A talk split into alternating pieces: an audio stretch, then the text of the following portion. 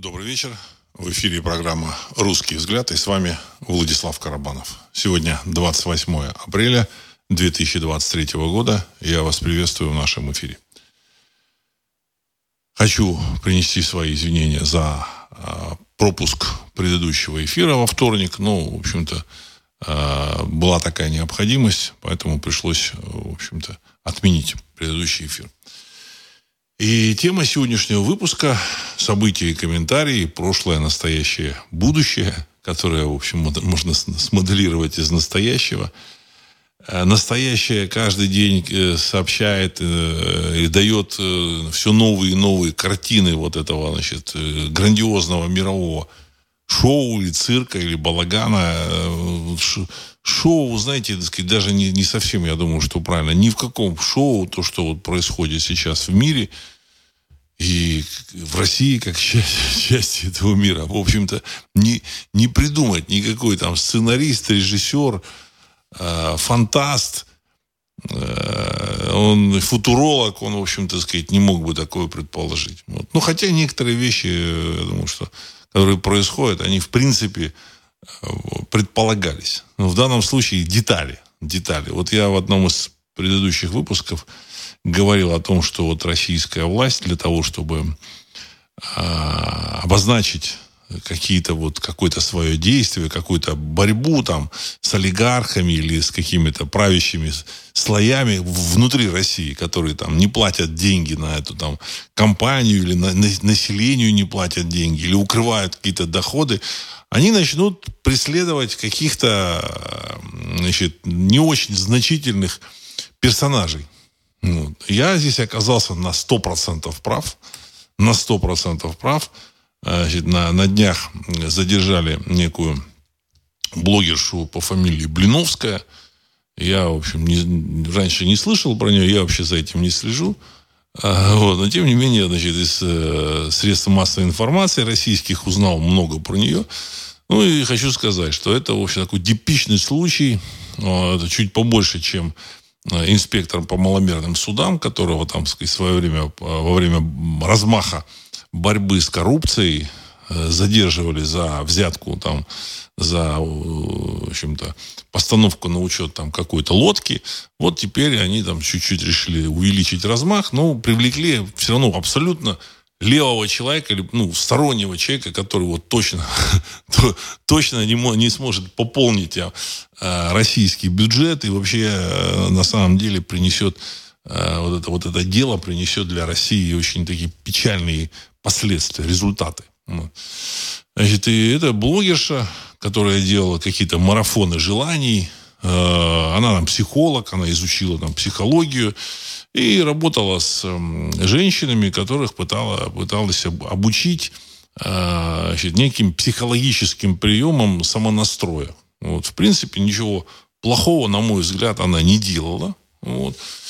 Ее уроки или эти марафоны, она собирала там эти залы какие-то, вот, ее уроки, там, э, э, какое-то отслеживание каких-то действий э, с ее стороны, вот, в отношении тех, кто там подписывался на ее каналы на, или на ее программу, там, по марафон желаний, они тоже, в общем, на мой взгляд, ничего плохого там в себе не содержали.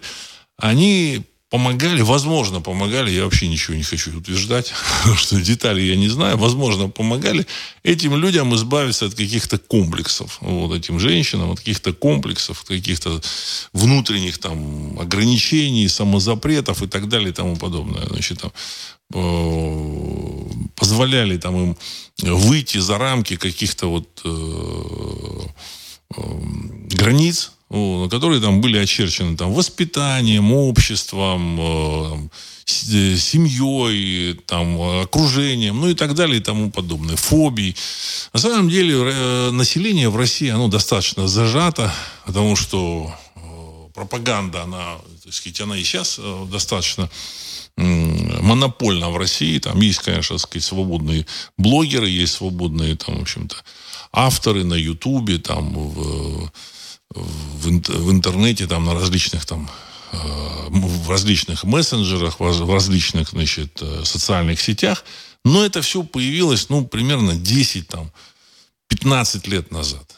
До этого 90% населения варилась в собственном соку, и поэтому, в общем-то, загрузила себя э, вот этими всякими ограничениями, комплексами, ну и училась э, в советско-российской школе, значит, или родителями воспитывалась, тоже советско-российскими. Наверное, хорошие люди все эти родители, но тем не менее они воспроизводили вот эти вот алгоритмы воспитания, которые в них вбивала вот эта, в общем-то, госпропаганда. Ну, поэтому из-за этого у людей в России, к сожалению, огромное количество комплексов. Вот. Это я говорю совершенно, совершенно, в общем-то, осознанно. Я понимаю вот эти, вот эти вещи, вот они видны. Поэтому люди удивляются, почему, вот, так сказать, там вот в Европе как-то у людей там взгляд там свободнее, люди выглядят свободнее, хотя у них там сейчас тоже там идет, идет зажимание, там, свободы слова, там, оно, оно и было раньше, но оно делалось не, несколько иными методами. Вот. Ну, так вот, эту э, Блиновскую, которая платила налоги, вот, у нее там муж там тоже там платил какие налоги, значит, они эти деньги вкладывали, где-то там что-то они зарабатывали, и они решили, значит, российское государство а, решило, ага, мы нашли вот этого персонажа, которого нужно публично наказать э, в назидание, кому назидание или на радость э, публики. На радость публики. И они, в общем, публично это, в общем-то, Блиновскую начали, так сказать, растаптывать, значит, арестовали и дальше, так сказать, начали э, растаптывать ее, в общем-то, вот. Все это вместе, это как бы, значит, э, никакого отношения к реальной борьбе за увеличение финансирования СВО, там, экономики России никакого отношения не имеет. А единственное, оно значит, напугает всех людей, которые там, в общем-то, проводили эти деньги через свои фирмы какие-то, через какие-то свои структуры. И э, уверенность вот этих товарищей, которые там вкладывали там, в, Россию деньги, там, в банки российские, она будет поколеблена очень надолго. И деньги в Россию не будут вкладывать ни при каких обстоятельствах. Будут вкладывать там в дирхамы, во что угодно. Вот то же самое вот этот Э, создатели Телеграма, создатель ВКонтакте, а потом создатель Телеграма, вот этот господин Дуров, он э, уехал э, сначала там на Запад, а потом перебрался в Объединенные Арабские Эмираты, и там живет и, в общем-то, не планирует возвращаться в Россию. Почему? Ну, потому что, потому что смысл здесь его, скорее всего, в общем-то, он такой, реально у него больше, так сказать, активов, вот, и поэтому он сюда не вернется. И поэтому все удивляются, а почему Россия в России нет никаких там прорывов. А потому и нет. А потому и нет, и не будет. Понимаете? Потому что нет и не будет. Потому что те люди, которые реально эту Россию высасывают, обчищают по полной программе, не на там э, рубли, а на миллиарды долларов, э, десятки, возможно, сотни миллиардов долларов, то есть там в тысячи, там в десятки тысяч раз больше, чем это вот Э, Блиновская, вот эти люди, они остались вне поля зрения. Я их фамилии не буду называть. Возьмите там список самых богатых людей России и все, и прочитайте. И список чиновников в российских, так сказать, тоже там высших чиновников. И я думаю, что, так сказать, значительную часть персонажей, которые участвуют в этом вывозе капиталов, денег из России, вы там встретите. Вот. Я уверен, что там есть и хорошие, и нормальные люди, там, которые делают много полезного, но тем не менее, в общем-то, Россия, которая является второй страной в мире по добыче нефти и второй страной в мире по добыче природного газа, а также там первой страной в мире, в мире по добыче и экспорту там э, кучи полезных ископаемых, Россия не получает, наверное, и половины того, что она должна получать. Все это вывозится, растаскивается. Причем, я так полагаю, что вывозится, растаскивается людьми э, вполне э, близкими к э, управленческим структурам России, или, так сказать, те, которые там находятся внутри. Из этого ну, нужно сделать вывод, что главная болезнь России заменять э, реальные дела э, шумом, вот, или там пусканием пыли в глаза, оно, в общем-то, вот эта программа, она сохранилась. Вот, значит, э, к великому, к величайшему сожалению. Вот. Я просто не думал, что так быстро оно, в общем, будет реализовано. Вот не, не, чуть больше недели я об этом рассказывал назад, и тут же оно, вот, так сказать, они вот воплотили. Там еще каких-то блогеров взяли. То есть эти люди никаких, никакого отношения к нефти, газу, лесу, то, что действительно принадлежит народам России. Эти люди, не, вот, которых там сейчас в чем-то обвиняют, их пытаются там какие-то налоги там э, напрячь. Эти люди никакого отношения не имеют. Они, в общем-то, заработали там своим там, ну, языком, выступлениями, своими талантами. Там, ну, что-то, может быть, они там не так сказали. Это, ну, это как бы другое дело. Важно то, что они выполняли все правила, которые в Российской Федерации прописаны. Ну, вот. Но их обвинят, и я думаю, что на этом будет поставлена точка вот, э, с развитием России, к сожалению. Поэтому, когда, но, опять же, когда я говорю о спецоперации, о военных действиях на территории 404, о противостоянии России и Западом, о военных, то надо вот делить две, э, э две темы. Значит, одна тема – это армия России, это борьба России на международном арене, на международной арене, в общем, силами, которые, если захватят эту власть в мире, э, значит, мало не покажется. Ну вот. Никому. Никому. Вот. Ну и в первую очередь русскому народу. В общем-то, если они русский народ пытались уничтожить даже там в полуколониальном таком состоянии, они пытались уничтожить русский народ и сейчас продолжают, в общем-то, эти силы глобальные, глобальные силы пытаются уничтожить, находятся здесь союзников в России, в общем через них они пытаются запустить программу уничтожения России, то что будет, если Россия, в общем, потерпит э, поражение. Вот. И другим народам Европы тоже мало не покажется. Ни, ни французам, ни немцам, и поля, не полякам, вот, хотя там поляки там пытаются выслужиться перед этим глобальным э, управленцем или управленцами. Вот. Тем не менее, им тоже мало не покажется. Поэтому эти две вещи нужно четко разделить. Армия России – это одно, бюрократическая система в России – это немножко другое. Э, что еще из таких серьезных новостей? Ну, э, в мире, э, опять же, так сказать, я говорю, что в мире, хотя это происходит там, значит, на территории 404, но, в общем, на самом деле весь мир обсуждает или, там, или так кажется, обсуждает контрнаступ, так называемый контрнаступ э, на территории 404 против э, российской армии. И все это вводят хороводы, товарищи. Я так полагаю, что э, ситуация ситуация у глобальных вот этих кукловодов, она не, не очень хорошая. Они пытаются вот этим контрнаступом, они пытаются оказать психологическое влияние э, на российское население. Не столько на руководство, сколько на российское население. Оказать поддержку своей агентуре, это важно, именно агентуре, которая работает э, в Кремле, я уверен, что так оно и есть. И вот эта агентура должна, вот, так сказать, э, апеллируя к этому контрнаступу, к этим там танкам «Леопард», этим, значит, «Челленджер», британским танкам, значит, э, продавить какие-то условия перемирия.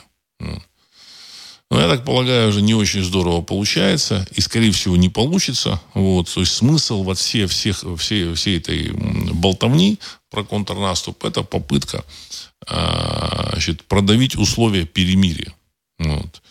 Потому что на сегодняшний день вооруженные силы Украины, они, э, в общем, полностью, практически полностью разгромлены что бы там ни рассказывали, что, что бы там ни говорили, регулярное и постоянное уничтожение офицерского состава, я так полагаю, оно, в общем-то, сказать, не, э, принесло свои результаты.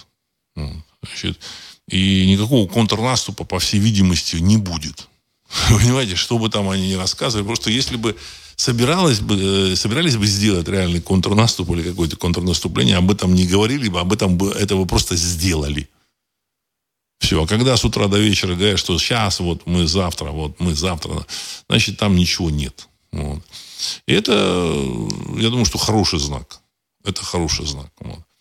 Ну, из следующих новостей, из тех новостей, которые достойны там какого-то там внимания, это участие Кита... а, звонок э, китайского председателя э, Си Цзиньпиня Э, президента Украины значит, Зеленского. Он, тоже обсуждают различные блогеры, значит, что же, что же, зачем он звонил, почему он звонил. А я попробую объяснить по-простому. Я много раз говорил о том, что э, прямая заинтересованность Китая состоит в том, чтобы не было никаких препятствий для сухопутного коридора из Китая а, в Европу. Из двух сегментов глобальной экономики важнейших. Значит, Китай и Европа. Эта торговля уходит своими, в общем, история этой торговли из Китая в Европу уходит своими корнями в, общем, в глубокую, в глубокую античность и даже в древность. Вот. И это естественный путь через Россию в Европу, именно сухопутный. Не морем, а то, то, то что можно, могут контролировать морские державы Великобритания и США, а, ну или и Япония там в том числе, а сушей. Вот. Кстати, при значит, создании такого сухопутного свободного коридора э, и Япония может подключиться к этому коридору, и Южная Корея тоже. В Бояре я в свое время писал о том, что страны, которые э, контролируют морские пути, их влияние значительно снизится после э, создания такого сухопутного коридора. Это даже не создание, это восстановление древнего пути. И вот на этом древнем пути лежит замечательное государство Украина, созданное, так сказать, рукотворно, значит, Януковичем, его там противниками и вот этими, этой компанией, и американцами, так сказать, с британцами. Они активно финансируют все, так сказать. Перспектив э, в их, в, в этой войне нет никаких.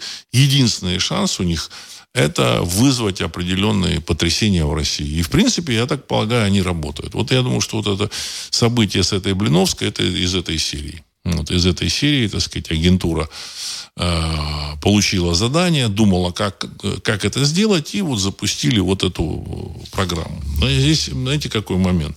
Дело в том, что с точки зрения народной народного восприятия, вот эта Блиновская, это, так сказать, она называется фея марафона, или еще что-то. Фея, это, так сказать, там, ну, э, женщина ведающая, вот, ведающая, значит, ну, или колдунья, или колдунья. В общем, то, как она манипулирует э, аудиторией, говорит о том, что и, и, и к этому она стремилась, я так посмотрел ее биографию, к этому она стремилась, э, говорит о том, что у нее есть этот э, дар – вот, и, в принципе, она может создавать вот какие-то там, э, транслировать или помогать создавать какие-то мысли-формы. Вот, и это, в общем-то, так сказать, работало с древности. И в данном случае, когда вот эту вот даму начали притеснять, я так полагаю, что тем самым э, для вот российской вот э, управленческой вертикали будут созданы, вот с помощью той же там Блиновской, будет создаваться, так сказать, негативный такой, в общем-то, э, прогноз. Я такой очень мягко выражаюсь. Негативный прогноз. И мы этот негативный прогноз увидим. Увидим. То есть а эта дама такая, она может завести какую-то публику вот, на, на негатив, вот, значит, на позитив. Это вот, так сказать, вариант того же Кашпуровского, только в, общем, в другом виде, в современном издании. Ну, вот. Э, ну и, в общем-то, вот этот удар против нее, это удар против бизнеса вообще в России. Вообще против бизнеса. Вот. Потому что э, бизнесмены, неважно, э, что, как они там значит, делают, они это восприняли, я уверен, они это восприняли как, в общем-то, нарушение государством своих обязательств. Понимаете? Вот. Э, да, можно там выжать из этой там Блиновской, там, не знаю, там какие-то суммы. Я не думаю, что там миллиард какой-то получится. Вот. Э, скорее всего, можно было договориться с ней по-хорошему, так же, как делают китайцы которые там, в общем, когда там до миллиона долларов в Китае там вообще не надо ничего платить. Насколько вот мне рассказывали люди, которые занимали, занимаются какими, какими-то, так сказать, коммерческими э, операциями в Китае, до миллиона долларов никто тебя не будет спрашивать. И после миллионов, ну, потом, когда суммы такие значительные, появляется представитель государства и, в общем, торгуется и, в общем, как правило, договариваются. Я думаю, что не просто как правило, а договариваются. А значит, содрать с этой Блиновской вот эту вот сумму, которую они хотят, я думаю, что это, в общем-то, такой уже там, это воспринимается как беспредел, ну, пользуясь таким жаргоном. Вот. И, в принципе, то, что ее там э, посадили, там ночь продержали в Кутузке, это все по, называется по беспределу. Вот. И, на мой взгляд, российское государство, вот, особенно то, что они сделали это публично, они должны либо это каким-то образом исправлять, тех людей, кто этот беспредел устроил, они, в общем, должны как-то с ними там или разобраться. Вот. Ясно, что после вот этого, значит, э, масса э, людей, тем более она зарабатывает деньги, в общем-то, больше виртуально. В общем, масса людей переместится в другие страны за, за рубежи России. Вот, так сказать. А значит, нефть, лес, газ, на них зарабатывает какая-то кучка людей, и они являются неприкасаемыми. Уголь, Заработки идут. Значит, Россия вывезла продукции на, в прошлом году на 450 миллиардов долларов. Там, в общем я думаю, самая скромная сумма. А везла там меньше, чем на 200. То есть 250 миллиардов долларов где-то осели за рубежом. Причем эти 450 миллиардов, скорее всего, это не вся сумма реально, реально пока обозначенная. То есть там Э, продавали, допустим, нефть по 60 долларов, а показывали по 45 долларов. И вот этой нефти было продано там безумное количество за баррель. За баррель. Вот я знаю, что в Индии там продавали каким-то своим индийским фильм, фирмам российскую нефть, ну и там либо ничего не платили э, в госбюджет, либо там платили какие-то копейки. Вот, вот такая вот э, интересная, значит, история. Так, ну вот вопросы давайте я ваши зачитаю. Дальше мы продолжим. Так сказать. Вот задавайте вопросы. Мне когда вот есть вопросы, мне про, проще говорить. А, Сергей, 1956. Здравия, ВА. А, российская власть никогда не, не сможет наладить производство наукоемких товаров, так как власть не дает бизнесу развиваться. Китай дает предпринимателям кредит под отрицательную ставку. Взял 10 миллионов, а дай 9 миллионов. А власти РФ только вставляют палки в бизнес, налоги не снижают, и кредиты дают под высокие проценты. Конец цитаты. Ну, это, в общем-то, сказать, все из э, большевистских корней э, российской власти. То есть Советский Союз, он ушел, но большевистские корни остались. И остался огромный э, управленческий, так сказать, аппарат, который, ну, немножко перековался, но, в принципе, это те же самые люди, которые никогда ничего не производили, ни в каком, в общем-то, активном производстве не участвовали. В общем, достаточно почитать там биографии массы э, вот, э, персоналей вот этой вот, так сказать, российской власти, там, губернаторов, там, министров еще, почитайте, все станет понятно. Неважно даже, если он там, там где-то там числился, там, в Росатоме, там, э, руководителем подразделения, в общем-то, э, эти люди реальным, реальной работой в материальном и нематериальном производстве. Нематериальное производство это вот IT там сфера, там продажи какие-то там, в общем-то, создание какого-то медиа, медийного продукта, информационного продукта, ну вот, в реальном.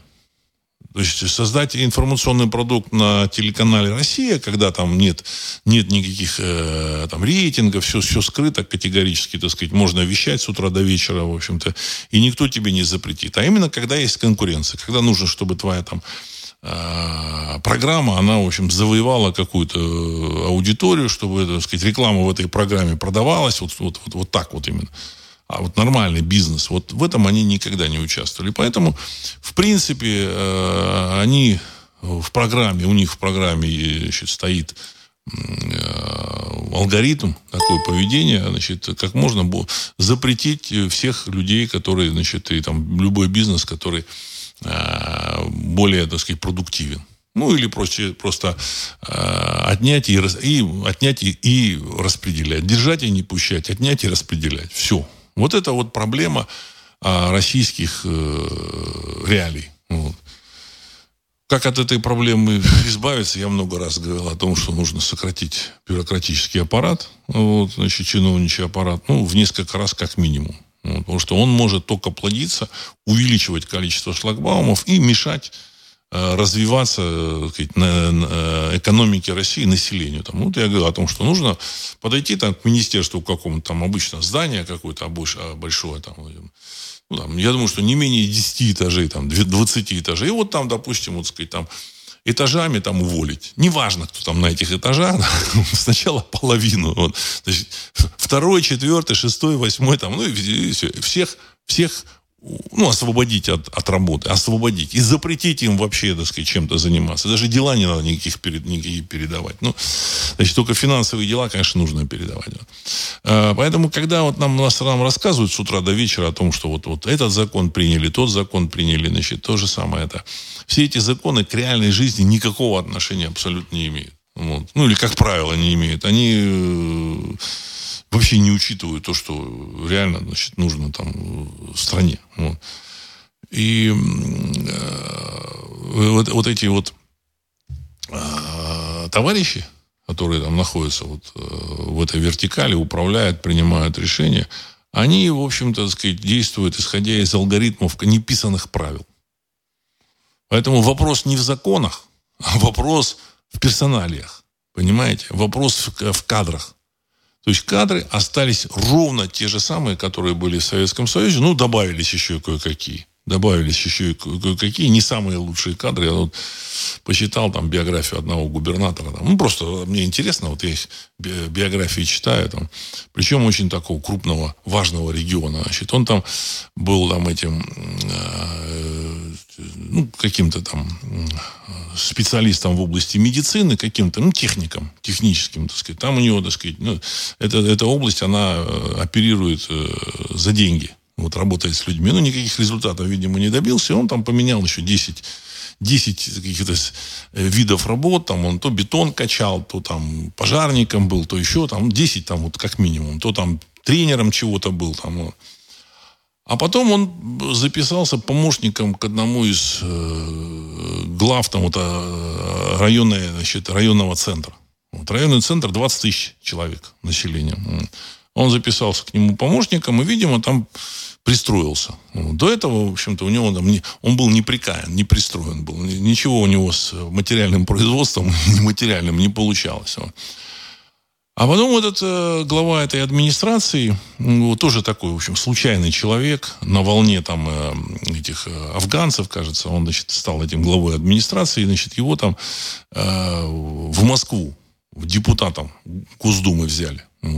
И этот получил вместо него, он как по наследству получил должность главы вот этой районной, районного центра с населением 20 тысяч человек. И дальше он вцепился в эту должность, и дальше его, видимо, как бы хорошо там пилил там со всеми, все, что нужно, там, финансы, вот. И дальше двигался по этой линии и стал губернатором. Что от этого человека ожидать? Скажите, ну что от него ожидать? Ну ничего не надо ожидать. Вот такие кадры, они, в общем-то, ничего не дадут. Поэтому вопрос именно не в законах, а в кадрах. К сожалению, кадры – это проблема России.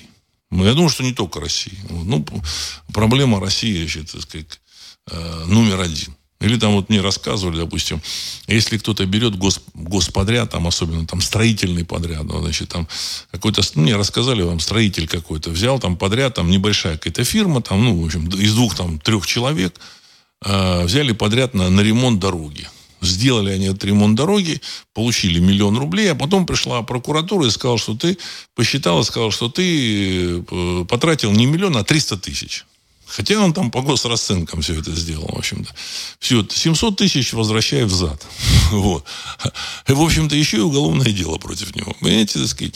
Поэтому никто э, иметь дело с вот этими так сказать, структурами не будет. Вот. Это же сплошь и рядом. Э, олимпийское строительство, оно тоже, в общем-то, в России, так сказать, в Сочи, оно закончилось то же самое, так сказать, таким большим Э, кидалом значительной части фирм. Вот то, что они получили в виде аванса, все, вот, им, это, это им оставили. А то, что им обещали, мало кому что дали. Вот я просто таких людей встречал, там это а, и там и сербы были, там, в общем-то, вот, вроде там иностранцы. Он говорит, да, нам, нам обещали, они пришли когда за деньгами.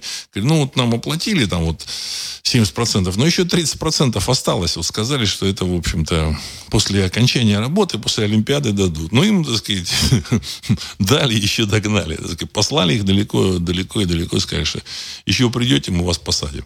Ну и все. Понимаете, так сказать, э, государство в России не может платить не может платить. Об этом сейчас говорят уже там открыто, там, на этих ток-шоу, так сказать, зачем э, покупать в Китае эти беспилотники, да, разрешите людям что-то производить. Нет, нет. Ну, так сказать, это, это такой серьезный момент, серьезный момент. Вот. А, так, Ануфриев. МНС создала специальный, целый спецотдел по потрошению всех крупных коммерческих блогеров в стране. Пишут, что никто из них не платит налогов, которые ожидают мытари. Конец цитаты. Уважаемый Владимир Ануфриев, да, да. Значит, э, нужно же что-то сообщать людям. Денег нет, то есть не платят, то есть масса проектов прикрыта. Денег нет. Падение покупательной способности на 40%. Это уже известный факт. Там до половины, я думаю, что э, падение покупатель, покупательной способности. И нужно э, кого-то в этом обвинить. Кого обвинить? Вот этих людей, блогеров, которые, в принципе, да, они что-то там зарабатывают, они что-то платят, они, так сказать, э, в общем-то, поверили государству и стали платить вот через вот эти вот, так сказать, через налоговую систему. Вот. И к ним вот сейчас пришли и к ним сейчас пришли. Вот. И я так полагаю, что это закончится очень-очень печально. Потому что вот всегда, вот когда пытаются вытянуть вот э, у таких людей э, деньги, вот, это, это заканчивается для страны очень-очень печально. Вот. Потому что они зарабатывают, в общем, неважно, там, им, кто там рекламирует, приходят на их там марафоны, еще куда-то приходят, значит, они зарабатывают деньги сами. Понимаете? Сами. Вот. И пытаться у них э, содрать больше, чем они платят, а они платят, реально, они все платят. Но они платят вот э, э ставку фиксированную. И решили у них, так сказать, взять больше. Вот. Это означает кидалово. Вот. Кидалово. А вот те 200 миллиардов долларов, которые там на нефти, 200 миллиардов долларов, если его там перевести в эти в рубли, это 14 триллионов рублей. Понимаете, как минимум. Как минимум. Вот. А это вот, так сказать, никто к этому не, не прикасается не прикоснется. Отсюда можно, к сожалению, запланировать э, определенные, в общем-то, в России сложности. Вот. Я хочу напомнить, что э, во время Первой мировой войны а, в шестнадцатом году, там, в ноябре месяце, возникла идея взять с крупных э, вот этих значит, акционерных обществ российских каких-то деньги. Вот. Эм, я там точно цифру не помню, этих там количества акционерных обществ, этих крупных, то ли там 200, то ли 300, может там 500, ну, какое-то вот такое количество, вот, так сказать, вот. Закончилось, я так понял, это все февральской революцией. Значит, а здесь э, оно другое время, другое время.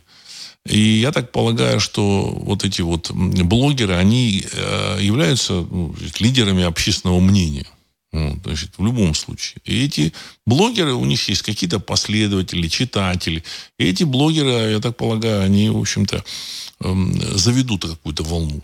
Тем более, значит, они там оперируют э, такими э, настроениями людей, вот, э, занимаются, так сказать, э, в определенной степени магией. Вот, значит, и я так полагаю, за, зарабатывают они деньги, на мой взгляд, более-менее честно. Понимаете? более-менее честно. Если кому-то там не нравится, что он там заплатил за марафон желаний, а марафон желаний его там, так сказать, не удовлетворил по какой-то причине, так сказать, ему не захотелось там вставать раньше, там, отказаться от какой-то там еды, там, знаете, какие, так сказать, там, предложения такие, насколько я так понял, там, э, ну, поменять там режим дня, там, отказаться от какой-то еды, выкинуть старые вещи, там, что-то такое вот. А, значит, это его личное дело. Это его личное дело. Но не трогают чиновников. Не трогают. Закончится это все очень и очень... Может закончиться. Очень и очень, так сказать, непростыми как бы, событиями. Поэтому, ну что, э, не то, что вот эти люди, блогеры, выведут кого-то на улице. Нет, нет, нет. Они создают определенную, определенное настроение. Определенное настроение. Так же, как определенное настроение создавало, создавало запрет курения Понимаете, была компания просто, просто сумасшедшая, которая вызывала в общем дикую, дикую, дикую, дикую, дикую злобу людей, когда запрещали курить там, в общем-то, в аэропортах, там человек приезжает в аэропорт, а там нет, не, не, не, нельзя курить и нет курительной комнаты. Но потом там исправили. Или там, в общем, ношение этих вот намордников. Вот, то же самое. Так, ну и у бизнеса и так, в общем-то, в России нет настроения падения всего, но падения там э, значит, покупательной способности и всего такого. Но после вот этих событий, я думаю, что люди будут очень серьезно задумываться. То есть при, призывы там а, увеличить или там э, делать импортозамещение в России, говорит, да, да, в России все тут замечательно, давайте импортозамещать. Все это пустое. Все это пустое. Значит, а на той же самой замечательной Украине э, налоги там, сказать, снизили до 1%, и, и сообщено официально. Не хотите платить, не надо. Понимаете? Причем, что у России эти налоги э, можно собирать э, вот, с добычей природных ресурсов. Это в, в свое время хватало на все. На армию, флот, на э, балы, там, на все что угодно. Вот. В России то же самое. В современной России то же самое. В общем-то, так сказать, население, там даже вот предприятия можно вообще не трогать. Или там брать какие-то смешные налоги. Или хотя бы сделать налоги, как в США. Вот. В США Трамп ввел 15% налог. Все. В каких-то штатах есть налог с продаж. Частным лицам. Значит, э, э, этим э, юридическим фирмам там, когда перепродают, я думаю, что ничего не платят. То есть, вот такие вот истории. Кстати, в Америке тоже проблема. В Америке тоже проблема. Э, собираемость налогов снизилась на 35%. Вот, значит, э, из Америки тоже, в общем, не самые лучшие новости идут, информация не самая лучшая. Значит, там дикие сцены там, в Чикаго, в центре Чикаго, дикие сцены там, в Филадельфии, там, в Балтиморе дикие сцены, когда там брошенные супермаркеты, вот эти Walmart, огромные супермаркеты, брошенные, там, в общем-то, так сказать, они э, целые районы остаются без, без магазинов. Вот там женщина плакала, что там молока и негде купить, там, ну, так сказать, в интервью там из США. Э, Роман 2. А Соловьев с утра в своей программе рассказывал, что научились делать беспилотники у нас. Конец цитаты. Так они не, не, почему научились? У нас, у нас никогда не разучались этого делать. Делали, делали беспилотники и уже после войны были беспилотники, в общем-то, так сказать. Понимаете, а в изготовлении беспилотников должен быть экономический смысл. Понимаете, так сказать, если фирма делает беспилотники, и у этой фирмы должен, должен кто-то покупать, они должны продавать, то та же армия должна покупать. Налоги, которые, в общем-то, закладываются, вот, э, и степень их собираемости, и форма их собираемости, расчета, она должна быть ясная и понятная. А налоги у нас всегда такие, что там э, всегда можно прибра, придраться. Понимаете, всегда можно придраться. Поэтому вот эти налоги, э, введенные для вот этих вот небольших предприятий, они, в принципе, так сказать, были относительно понятными. Но после того, как, в общем-то, так сказать, вот сейчас э, осуществили вот эту вот операцию с этими вот блогерами, вот, я думаю, что там много чего изменится и поменяется. Вот, значит, и много, масса людей или масса там каких-то предприятий переберутся, так сказать, за, рубежи России. Ну, мне так кажется. Мне так кажется. Никто ничего тут вкладывать не будет, никаким импортозамещением заниматься здесь не будет. Очень важный такой симптом. Э, глава Федеральной резервной системы США похвалил Набиулину, Эльвиру Набиулину, главу Центробанка России. Я лично считаю, что это уже так сказать, такой серьезный сигнал к тому, чтобы, в общем-то, эта Набиулина, ну, как минимум, должна быть а, немножко удалена от этого банка. Ну, это мое мнение. Мое мнение. То есть в России э, происходит сворачивание экономики именно потому, что вот эта вот, так сказать, э, дама, она многих вещей не понимает и продолжает оставаться вот в этом как бы формате значит, игр в, в западную, так сказать, монетарную систему, где там Россия какая-то роль отведена. Значит, в этой системе Россия может выпустить столько рублей, сколько у нее там долларов. Там вот такая игра была заложена. И так и сейчас это все продолжается. И сейчас и все продолжается. В свое время хвалили, очень хвалили Кудрина, министра финансов, говорили, очень, он лучший министр финансов в мире. Благодаря этому лучшему э, министру финансов в мире, в общем, российская экономика, она практически не развивалась, хотя потребность была огромная.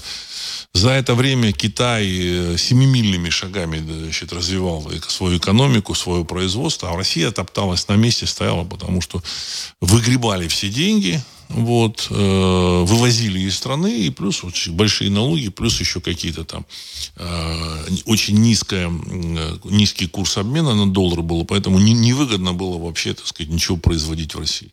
Потому что все российское стоило дорого. Вот. Экономика при нем ну, почти, почти уже так загибалась. Вот. Значит, сельское хозяйство начало активно развиваться только после там, 2014 года, когда эмбарго было введено на ввоз э, продуктов из Европы, освобождены сельхозпредприятия, сельхозпроизводители от налогов, вот тогда, в общем, началось движение. Ну и вот эта кубышка была, так, само даже слово, оно, в общем-то, ну, не совсем корректное для там, экономиста, там, понимаете, кубышка, какая кубышка. Это, в общем-то, в раннем средневековье там была кубышка, там, в общем-то, перед захватом кочевниками города, значит, там сгребали все в кубышку и закапывали где-то. Кубышку, так сказать, разместили на Западе. Вот. И Запад, значит, ожидаемо хлопнул эти деньги. Вот. Дальше, да, дальше вы все знаете. Вот. А, гибель возможно и не разрушают мосты через Днепр, чтобы после победы немедленно запустить путь из Китая в Европу. Конец цитаты. Ну, вы знаете, мост можно восстановить, но можно, может быть и так. Может быть и так. На самом деле, путь из Китая, сухопутный путь из Китая в Европу по, по шоссе, шоссе это можно сделать, его начали делать, в общем-то. В Бояре это все описано было. я, это, я это знал и уверен, что именно это нужно делать. Вот. И, только, и только сейчас оно дошло, там, не так давно. Там, вот. Если э, будет э, шоссе из там, Шанхая в, в Берлин куда-нибудь, так сказать, я вот считал, машина там со скоростью 100 километров, два водителя там меняются, ну там два часа в день у них на заправку, там на пообедать, там, а, размяться. Вот. Ну, в принципе, там можно спать. То есть, эта машина может там делать 2200 километров в сутки. От э, Шанхая до Берлина примерно 8, примерно 8,5 тысяч километров. Ну, пусть 9 тысяч. Ну, в общем, четверо суток там с чем-то спокойно эта машина может там доезжать. Если она будет идти не со скоростью 100 километров, а со скоростью 120 по хорошему, по хорошему шоссе, нет проблем. В этом случае, в общем-то, за 4 дня вы, так сказать, сегодня заказали там продукцию какую-то или там какое-то оборудование, и вам через 4 дня из Шанхая, в общем, привезли. Все. Мир, мир сразу поменяется. Можно сейчас э, привезти быстро самолетом. Самолетом. Но это там есть свои сложности, дорого. Килограмм этого э, груза там стоит там 3, минимум 3 там, доллара там, в общем, для крупных покупателей. Это, а вот, поэтому это невыгодно самолетом. Дорого. Вот. А нам на, на автотранспорте это будет в общем-то, огромный, огромный там поток. И, в общем-то, все потоки в мире поменяются, и все, все будет по-другому. Тем более сейчас уже машины с автопилотами, все это, в общем-то, в Бояре описано. Вот.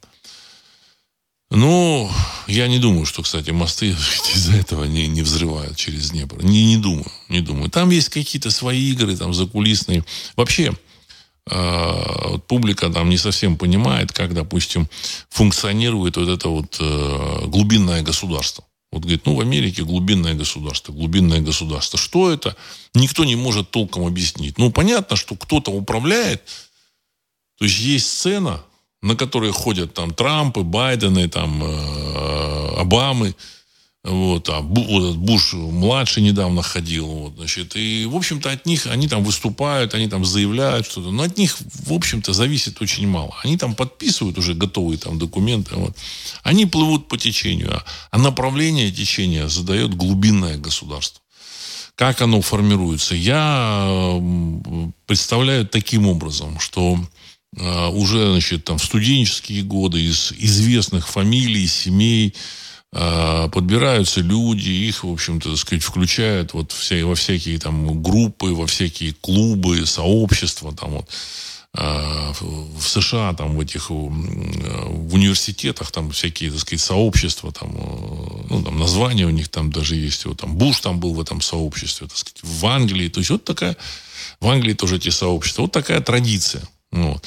И причем место в этом сообществе достается чуть ли, ну, не чуть ли, а по наследству. То есть папа учился в этом университете, был в этом сообществе. Вот. Сын, так сказать, через там, 25 лет, там, через 30 пошел опять э, в этот университет, и тоже он вступает вот в, эту же, в этот же клуб, там, я не знаю, там, рога там, и копыта, или там, как он называется, там, зубы и дракон. Там. Ну, я в шутку, конечно, говорю. Да, он проходит обряд инициации, а дальше его вот в этом, э, это сообщество его, в общем-то, ведет. Там есть кураторы, есть э, люди, имеющие определенные там уровни, градус, градусы. Вот прошлый выпуск э, я назвал, значит, троллинг 33 градуса. Ну, есть, они там подчиняются каким-то командирам, вот. Эти командиры в реальной жизни, они могут занимать какие-то позиции, э, в общем, может, не всегда заметные, ну, значит, но, тем не менее, они там особо не светятся, им не нужно. Они так, в общем-то, так сказать, у них там в подчинении какие-то вот их члены этих клубов, они дают указания, так, Трампу, ну, Трампа нужно выкинуть из власти. И все, и запускается этот процесс команды. Или там, значит, нужно поддерживать замечательное государство Украина. Вот, или нужно, так сказать, решить вопрос с э, Северным потоком 2, 1 и 2. И все, команда спускается вниз, и люди, значит, на разных э, должностях, члены этих вот сообществ, они выполняют указания своих вот этих вот э, я не знаю, кураторов, начальников, там, ну, как бы там свои названия. Вот, там, сказать, есть э, система жестов, переговоров, знаков. Вот помните, там Псаки, как-то раз она пришла там, э, у нее там перебинтована она, одна нога, а другая в сапоге. Это такой тоже знак. Или там они прикрывают, фотографируются где-то и прикрывают э, один глаз рукой или еще чем-то, и получается вот одним глазом он смотрит. Так сказать, тем самым э, давая знак, вот, допустим, на долларе. На долларе там пирамида, а над пирамидой глаз. То есть они как бы показывают то, что они принадлежат к этому сообществу. И это сообщество, в общем, ага, в соответствии с этим их там как-то реагирует, поддерживает или не поддерживает. Вот это государство, оно, вот эти люди и управляют государством. А вся эта демократия, выборы, вся эта, в общем-то, э, хрень, это для широких, э, широкого пипла people идет, стоит в этих э, очередях, голосует, все, там, выбрал Трампа, ура, так сказать. Вот, ну, ура, ура, так сказать. Вот. Что там Трамп не делал, в общем-то, его там, это, так сказать, э, система, вот это глубинное государство, система управления, которая совершенно, в общем-то, действует по своим правилам и своих источников э, принятия решений, она, в общем-то, игнорировала его. Он говорит, нужно там стену строить между США и Мексика. А, эта система его игнорирует. В общем, деньги выделены, а стена не строится. В общем-то, он там чуть ли не сам там проверял строительство стены. Потому что вот в этом глубинном государстве люди расставлены вот э, из этих сообществ, то есть их э, уже как бы селектировали э, уже там в студенческие годы, возможно, кого-то там даже в школьные годы, там поздние, из правильных семей, это тоже важно. Они четко выполняют, потому что, в общем, на примере своих родителей они знают, что выполнение ценных указаний, оно дает возможности в карьере, в материальном э, достатке. Вот. И они, в общем-то, играют в эти игры, которые никакого отношения к этим выборам не имеют. В России тоже примерно такая же система, только более ну, простая. Э, я бы сказал, что более примитивная. То есть эм, выдвигаются люди, которые имеют э, то или иное отношение, так сказать, к советской номенклатуре. Даже слово такое номенклатура было. То есть человек попал в номенклатуру, значит, он, в общем-то, так сказать, там двигается, его там ставят куда-то. А, ну, если, так сказать, человек что-то там сделал не то, ну, его убирают с номенклатуры. И сейчас эта, эта номенклатура, она, так сказать, в той или иной степени управляет. Но она менее эффективна, чем, так сказать, в Америке это глубинное государство. Вот. Почему? Менее подготовлено. Потому что американские, американское это глубинное государство, там этих людей все-таки готовили э, на каких-то реальных вещах. На реальных вещах, исходя из реальных знаний. А э, советских и российских все-таки готовили на всяком вот этом, на всякой марксистской мешанине, вот, э, туфте. Марксизм – это полная туфта. То есть тот человек, который говорит, а вот Маркс – это, в общем, человек, который не понимает вообще ничего в реальной жизни. Э, и даже этого Маркса он, в общем, так сказать, читал через пень-колоду, так сказать, то ли задом наперед, то ли еще кто-то. Эти люди, как правило, э, не имеют, не, имеют отвлеченное представление о том, как с чего производится, как мотивируются люди, поэтому, в общем-то, у них не получается. То есть проблема в России не в народе, вот в русском народе или там других народах, которые здесь живут, не в людях. Люди, наоборот, очень талантливые, очень умные.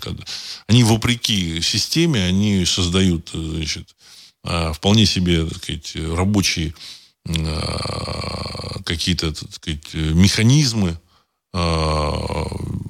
открывают, делают открытия серьезные, вот, вопреки системе, и, и, и запускают в производство.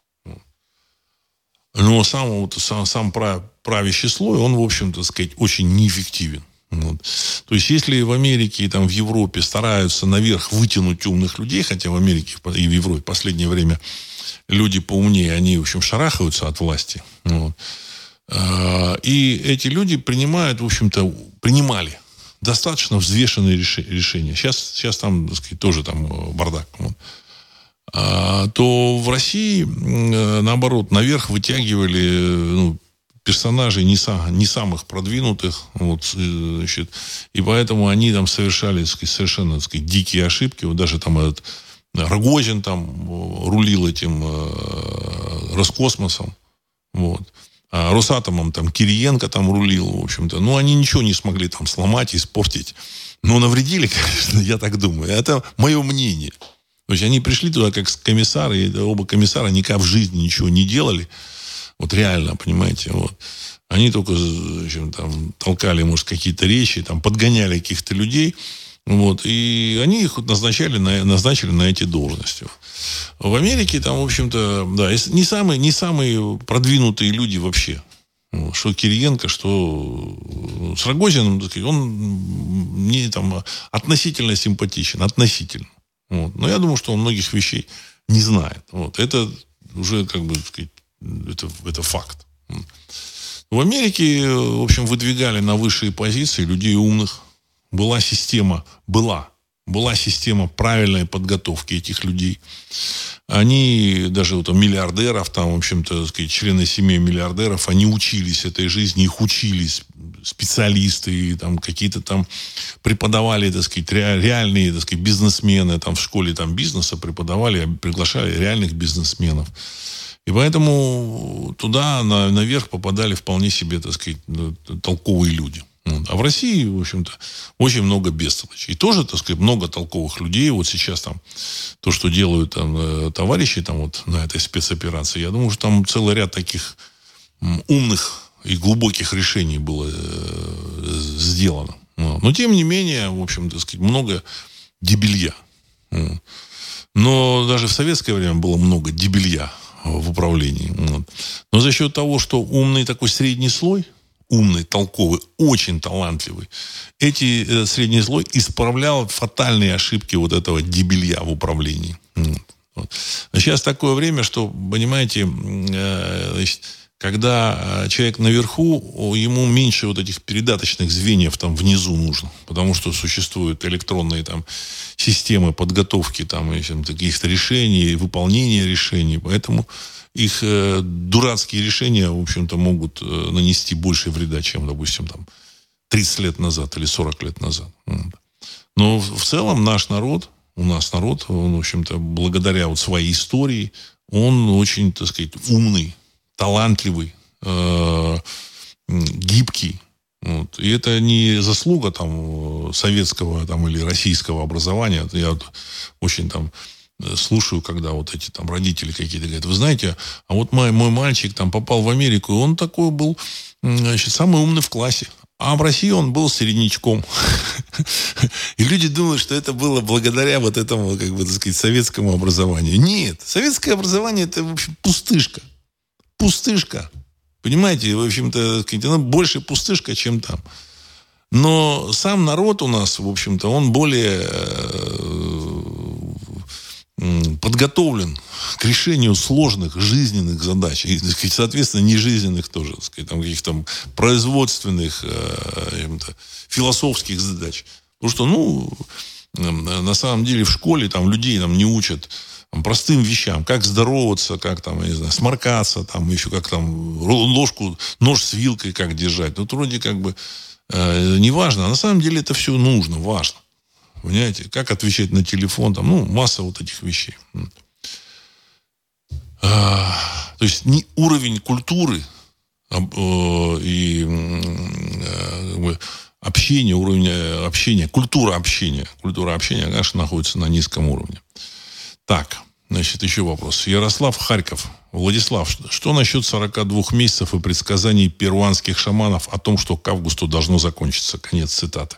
Уважаемый Ярослав, очень хороший, правильный и своевременный вопрос вы задали. Я думаю, что все вот как оно э, было предсказано вот в этом, в апокалипсисе, мы живем вот в то время, это мое мнение, в то, в то время, которое описано в апокалипсисе. И он сохранился э, в этой вот эм, э, христианской литературе, потому что он написан таким, в общем-то, сказать, необычным языком, и там необычные образы, и причем очень такие, как бы, которым доверяешь. И мы сейчас видим вот то, что, то, что происходит, оно вот сейчас вот реально э, вот, совпадает с тем, что там описано. И поэтому я лично считаю, что 42 месяца, оно, в общем, закончится либо в июне, если считать с, с, с января месяца, когда там сообщили об этом вот э, замечательном э, волшебном вирусе, вот, либо в августе, когда, в общем-то, введены, повсеместно был введен вот этот э, карантин, вот объявлена пандемия, там, в общем-то, и на самом деле начались начались э, определенные, определенное, началось определенное давление, манипуляция всем миром. Всем миром, значит. Э, эта манипуляция, она, она и сейчас продолжается. Ну, потому что вот эта пирамида власти, глубинной власти, которая все это выполняет, она сохранилась, она еще, в общем-то, не разрушена. Вот. И она опирается на так сказать, американский доллар, на, на американскую политическую мощь, военной мощи. Вот, ну, кто-то там говорит, ну, вот Америка, там военная мощь. Военной мощи в Америке, я так полагаю, в общем, не так много, как кажется. Люди представления американской военной мощи выводят из фильмов, боевиков американских. Там, в общем, крутые такие рейнджеры, вообще один против ста, там, вот, сказать, там побеждают, постоянно побеждают. На самом деле хочу напомнить, что Америка э, лидер всего была мира после войны, в общем-то, вот, а, значит, сам, делила это лидерство с Советским Союзом, потом Советский Союз, в общем-то, ушел, вот, и они решили, что они лидеры. Но де-факто, значит, лидерство это, а, оно определяется победами военными. Военными. Так вот, военную победу одержал, в общем, Советский Союз, а не Америка. Америка пришла на плечах Советского Союза, русского солдата. А, в общем, по, по-хорошему, русского солдата и России. Америка пришла в Германию на плечах русского солдата. Кто бы что там ни говорил. Понимаете, так сказать, известно, что уже велись вот эти переговоры там этого Далиса и там генерала Вольфа. Об этом замечательный мир, фильм «17 мгновений весны». Я так полагаю, что на этих вот как раз переговорах э, и было решено передать э, значит, технологию ядерного оружия Америки, э, атомные бомбы. Немцы сделали 10 атомных бомб к, к, к концу апреля 1945 года. В апреле, кажется, они не сделали ни одной бомбы. Вот. Они сделали 10 бомб, они передали технологию, передали бомбы американцам, ну и, в общем-то, запасы урана. Но э, немцы, так сказать, сделали еще один шаг. Они передали э, разработчика э, обогащения урана барона фон Ардена. Они, в общем-то, он сам пришел значит, инициативным порядком обратился к командующему российским э, фронтом э, Красной Армии, вот, советской армии, значит, с предложением, в общем-то, сдаться. Вот, ну, сдался и, в общем-то, к 49 году разработал э, э, и создал систему обогащения урана, и Советский Союз взорвал бомбу в 49 году. Возможно, у Советского Союза были еще какие-то бомбы. Может, одна бомба досталась. Но решили не взрывать. А может, и не было. Мы не знаем. Но то, что это сделали немцы, тут никаких сомнений нет. И переговоры об этом велись как раз э, Алином Далисом и генералом Вольфом. Вот многие спрашивают, ну, если бы у немцев была атомная бомба, они сбросили бы там на там, Нью-Йорк или Лондон. Ну, хорошо, сбросили бы, ничего бы это не изменило. Я так полагаю, что я говорил об этом как-то. Я так полагаю, что э, непонятная с точки зрения военных стратегов, историков, бомбардировка Дрездена и полное уничтожение Дрездена, полная. Причем погибло огромное количество людей во время этой бомбардировки авиации э, союзников. Она не э, является загадкой. Зачем это нужно было? Дрезден не являлся, в общем, таким стратегическим пунктом. Я думаю, что это просто была демонстрация для немецкого руководства, что будет с Германией, если Германия э, значит, использует свое ядерное оружие. Вот. Радиации никто не знал. Радиации никто не знал. Поэтому первые взрывы вот, атомного, атомной бомбы, которые делали даже американцы, они, в общем-то, там особо от радиации не защищались. Это потом въехали. Поэтому американцы вошли в Германию на плечах русского солдата. А потом вот то, что вот они получили мировое лидерство, это, в общем-то, они Э, вот в результате своих вот манипуляций, да, там экономических заслуг, экономических, э, экономических каких-то решений, экономической системы своей, очень эффективной, они получили. Советский Союз еще тогда хотел там побороться с американцами, но, в общем, ядерное оружие остановил. Если бы у американцев не было ядерного оружия, я уверен, что э, советская армия дошла бы до Ла-Манша, возможно, высадилась бы в Великобритании. Но здесь, я думаю, что американцы решили это дело упредить. Ну, и поэтому сбросили а, атомную бомбу на два немецких города. Ну, а теперь приходится, в общем-то,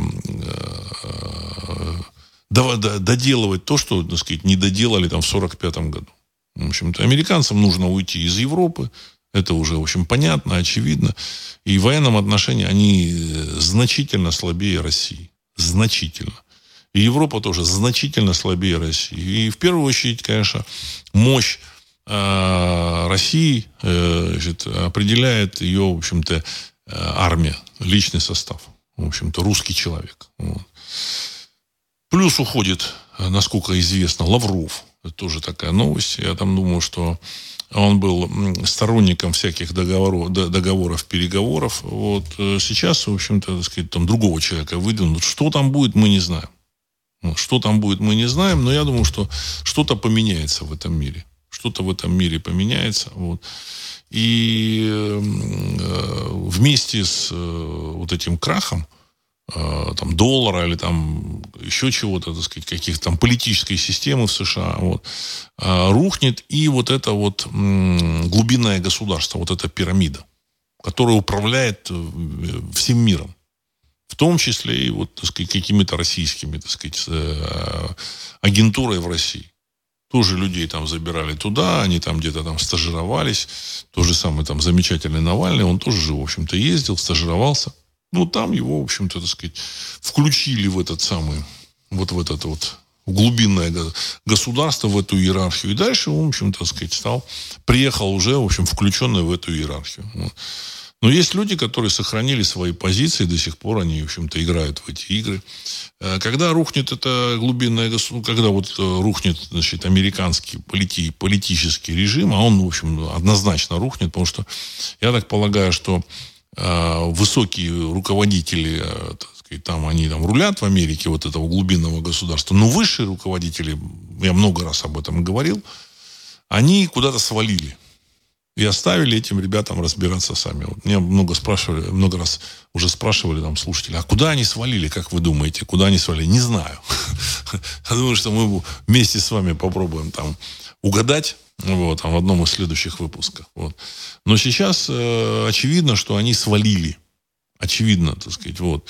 Оставили вот этих вот, так сказать, эм, э, людей рангом ниже, тоже высокого ранга, но рангом ниже, которые не принимали вот эти э, главные стратегические решения, они пытаются там что-то вырулить, э, выгрести, но я думаю, что ничего у них не получится. Абсолютно ничего не получится.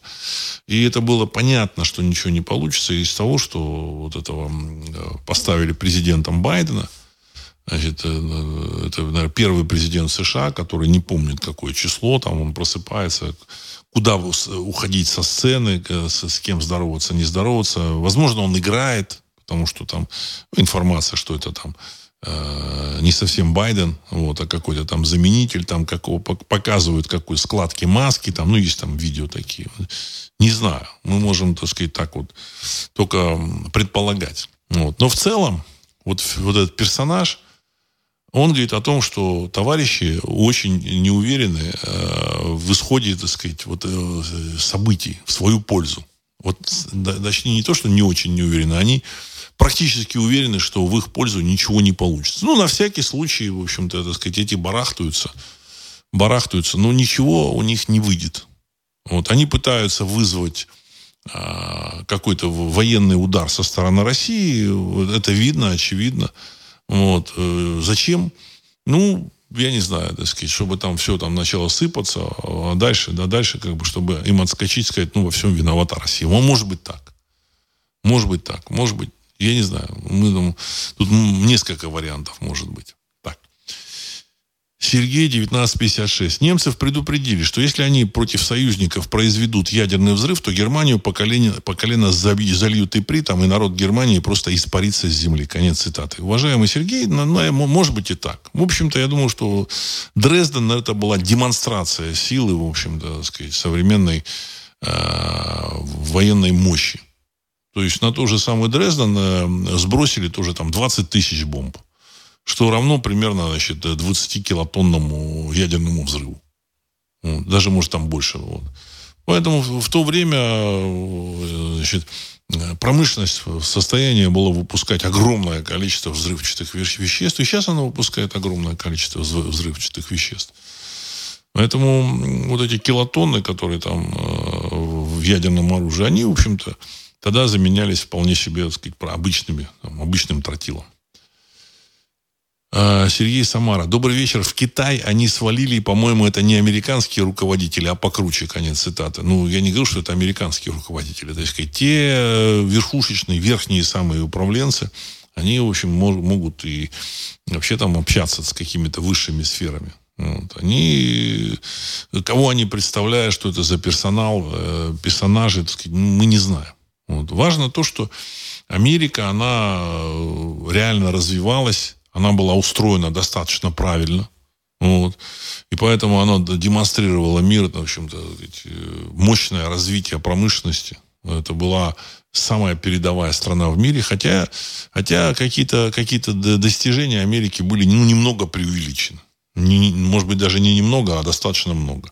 Немцы э, в, в, конце 30-х, в 40-е годы значительно превосходили американцев по своему вот этому э, техническому потенциалу. Технический потенциал – это разработка новых э, каких-то технологий, вот, ну и на базе новых технологий нового оружия. То есть немцы разработали ядерное оружие, которое ни американцы, ни советские товарищи не могли бы разработать. Это, в общем-то, я так полагаю, что это оружие получено в, общем, в результате работы э, с какими-то, в общем, духовными сферами.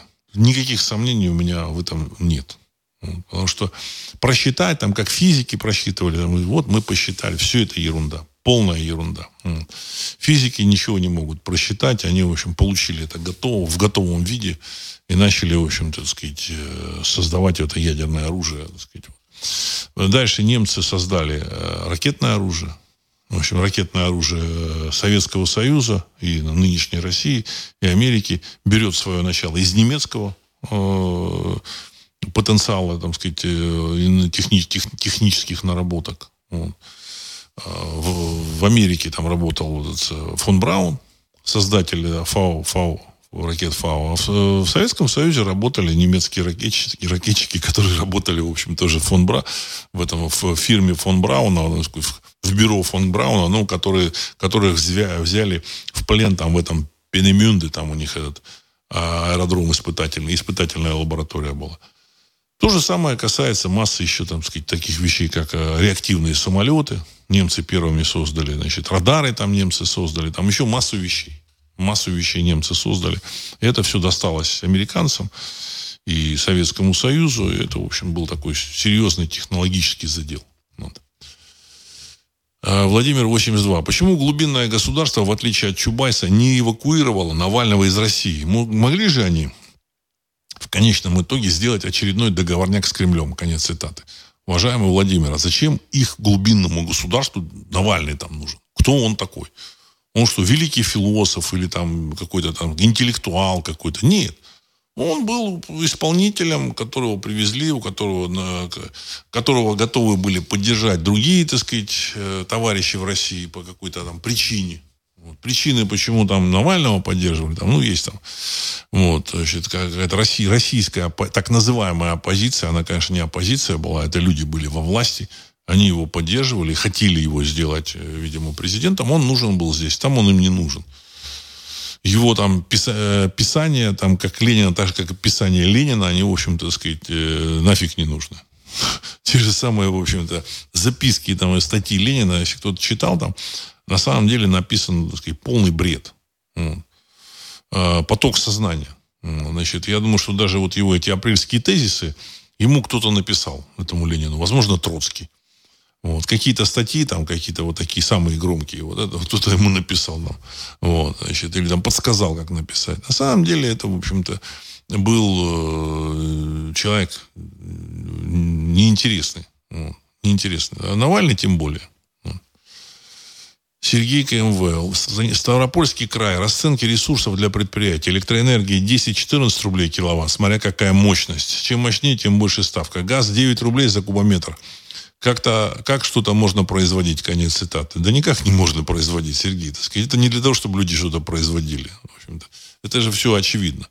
Агентура работает, вот рухнет это глубинное государство там, оно рухнет вообще вся система управления и в Европе, и, и агентура в России, потому что я думаю, что частично система управления, она в России э, наполнена вот этими, так сказать, при, а, агентой, агентами вот этого глубинного государства.